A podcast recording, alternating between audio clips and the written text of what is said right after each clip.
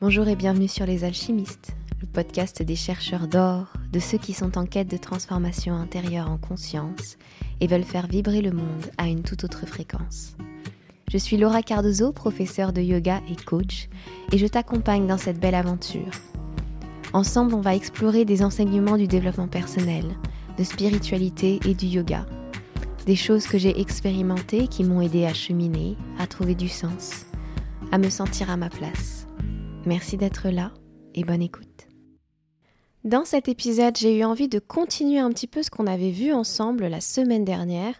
La semaine dernière, on avait parlé de ralentir au contact de son énergie féminine, euh, une énergie que tout le monde possède, mais que les femmes sont venues incarner via leur cycle sur Terre. Et justement, on avait abordé rapidement la notion euh, de cycle qui était inhérente à l'énergie féminine, aux saisons, au fonctionnement de la Terre et au fait que, au contraire, on vivait dans une société qui, elle, euh, prenait la productivité, le résultat, l'expansion, euh, une énergie plus, plus linéaire finalement de productivité.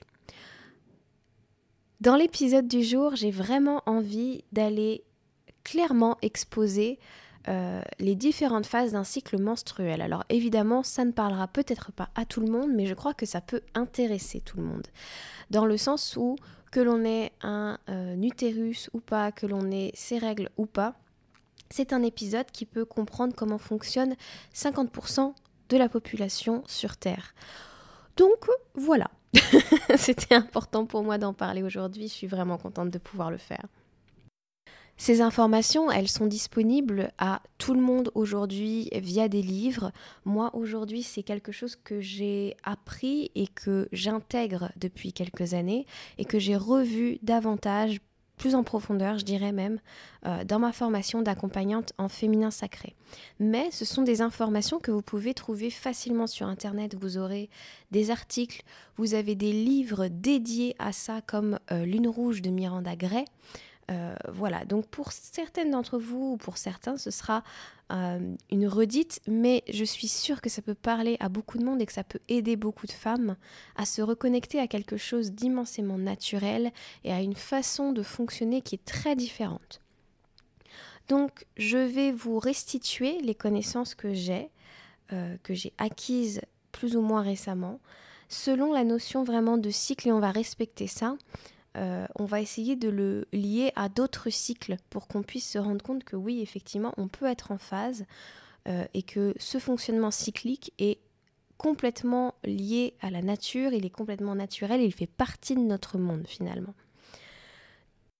Donc sur un cycle de 28 jours, on considère qu'il y a quatre phases de environ 7 jours, ça dépend.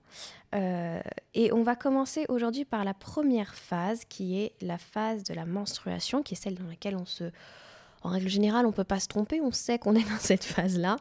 C'est aussi la phase que l'on relie à la période hiver, à la transformation, à la nouvelle lune, à l'élément terre, et puis à la vieille femme dans les archétypes, on va dire, du féminin sacré, dans les archétypes du cycle menstruel, c'est la phase de la vieille femme. Donc c'est la phase certainement qui, avec son nom, entre la vieille femme et l'hiver, peut avoir un côté très repoussant. Et c'est d'ailleurs la phase que l'on a appris à ne pas aimer, à cacher. Or, ce qui peut être très intéressant ici, c'est de faire une revalorisation de cet espace, de le voir depuis des sagesses qui sont plutôt ancestrales, euh, et surtout vraiment de, se dire, bah tiens, dans, dans cette phase d'hiver, qu'est-ce qui est absolument nécessaire pour moi? Qu'est-ce qu'il se passe vraiment finalement? Est-ce que je suis attentive à mon niveau d'énergie? Est-ce que je suis attentive à ce que je traverse dans mes rêves? À, mon niveau de connexion avec l'univers à ce moment-là. Parce que finalement, cette phase-là, c'est la phase où on est le plus en contact avec nos mondes intérieurs. C'est la phase de repos pour le corps. C'est la phase de transformation des énergies où on relâche un potentiel de création qui n'a pas eu lieu dans la matière, mais qui pourtant a eu lieu en nous. Cette phase d'intériorité, elle est extrêmement importante, elle nous connecte vraiment à nos besoins essentiels, à qui nous sommes. C'est un moment où on peut avoir aussi beaucoup de réponses, que ce soit en rêve, parce que justement on est connecté à d'autres espaces beaucoup plus facilement. Et pour répondre à une question qu'on va certainement me poser dans les commentaires ou euh, sur Instagram, qu'est-ce qui se passe quand on est ménopausé? Quand on est une femme ménopausée ou en périménopause, on considère qu'on a euh, vécu suffisamment de cycles et suffisamment de fois ce passage de la vieille femme pour incarner cette femme qui est à la fois connectée au monde extérieur et à la fois connectée au monde intérieur tout le temps. Là où la femme euh, réglée ne l'est que dans sa phase hiver. Donc là, c'est une phase, si je le relis par exemple à une pratique de yoga, très euh, restauratif, très yin yoga, très restauratif. Je dirais, ouais, je dirais vraiment un, yoga restauratif pour le coup, parce que c'est l'idée de repos profond, d'intégration aussi de ce qui a pu se passer. Alors je ne sais pas si vous l'entendez, mais il y a les enfants qui jouent euh, dans la cour près de chez moi, donc peut-être que vous entendez leurs cris joyeux. J'espère que ça ira. Après cette phase de l'hiver, on rentre dans la phase de préovulation pendant 7 jours, qui est la phase liée à l'archétype de la Vierge, à l'élément de l'air, à la lune naissante et justement à une phase de naissance ou peut-être renaissance en nous. Un moment peut-être où on va avoir de nouvelles idées.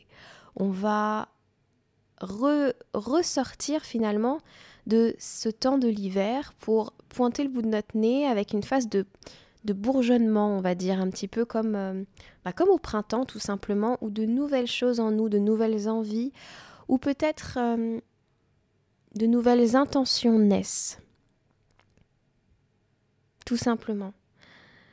On est en train de, de repartir pour un nouveau cycle avec de, de, nouveaux besoins, de nouvelles intentionnalités, de nouvelles inspirations, de nouvelles pensées. Et on est là pour expérimenter ce cycle. Et donc, après cette phase de naissance, où l'énergie devient un peu plus yang, donc on pourrait se dire qu'on revient vers une forme de hatha yoga, quelque chose comme ça, si ça vous aide à imaginer les choses. Euh, on revient un peu plus dans le mouvement, on revient davantage vers l'extérieur. On est beaucoup plus aussi dans quelque chose qui est, euh, je dirais pas nécessairement mental à fond, mais quand même une part de mental qui est quand même bien exprimée, qui est quand même un peu plus présente. Euh, une énergie aussi qui revient, donc il y a une impulsion finalement dans, cette, dans ce printemps. Et puis vient après l'été qui est la phase de floraison, de productivité. C'est la phase de l'ovulation. C'est le moment où on est la plus créative, c'est le moment où on est avec le plus d'énergie, c'est le moment où on concrétise les choses dans la matière, c'est le moment où notre énergie est la plus yang, euh, la plus vive, je dirais presque, enfin je dirais un, vinyasa peut-être, si ça vous parle encore. Là on sent hein, ma formation de prof de yoga qui est derrière moi. C'est l'énergie du feu, c'est l'énergie de la pleine lune.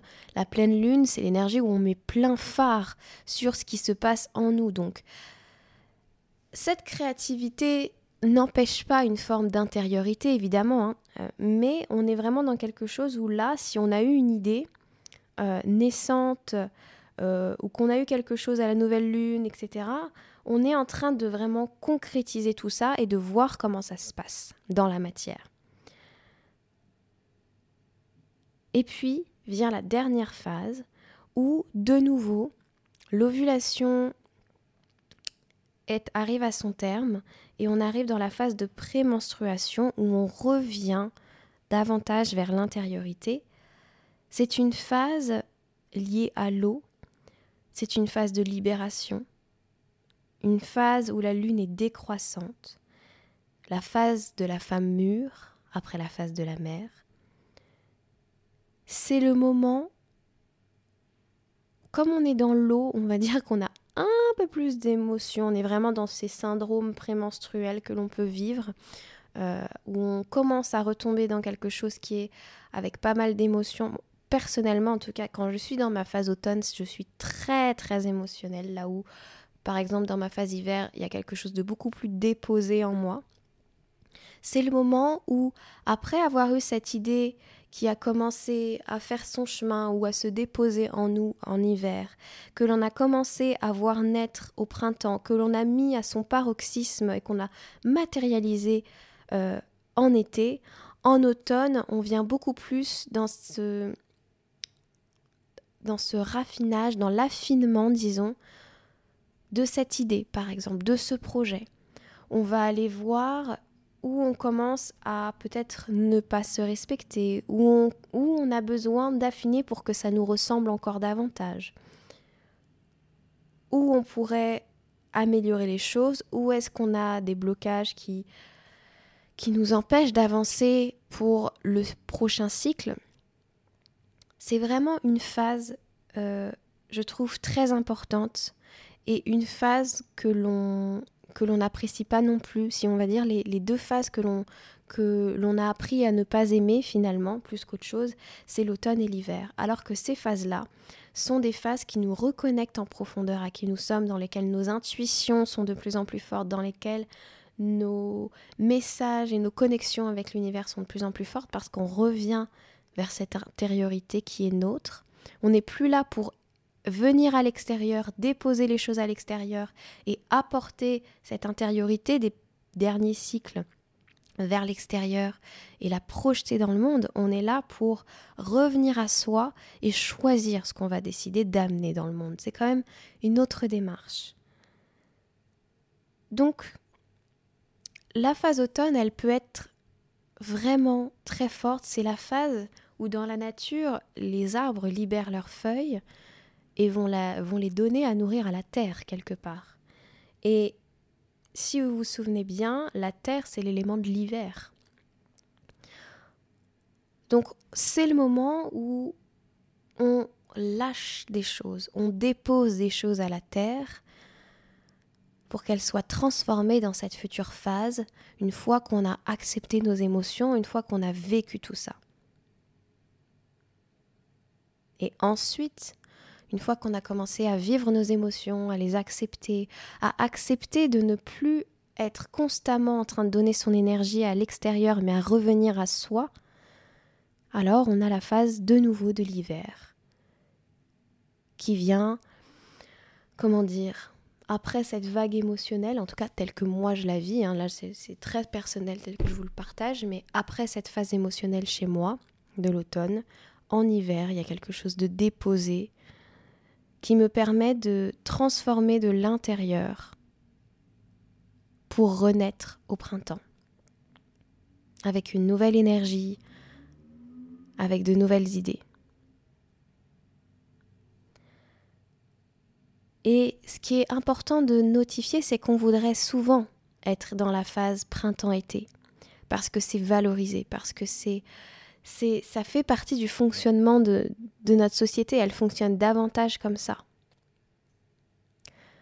Mais pour rappel, est-ce que vraiment ça nous servirait? Est-ce que vraiment ça a servi les femmes d'être dans cette énergie constante?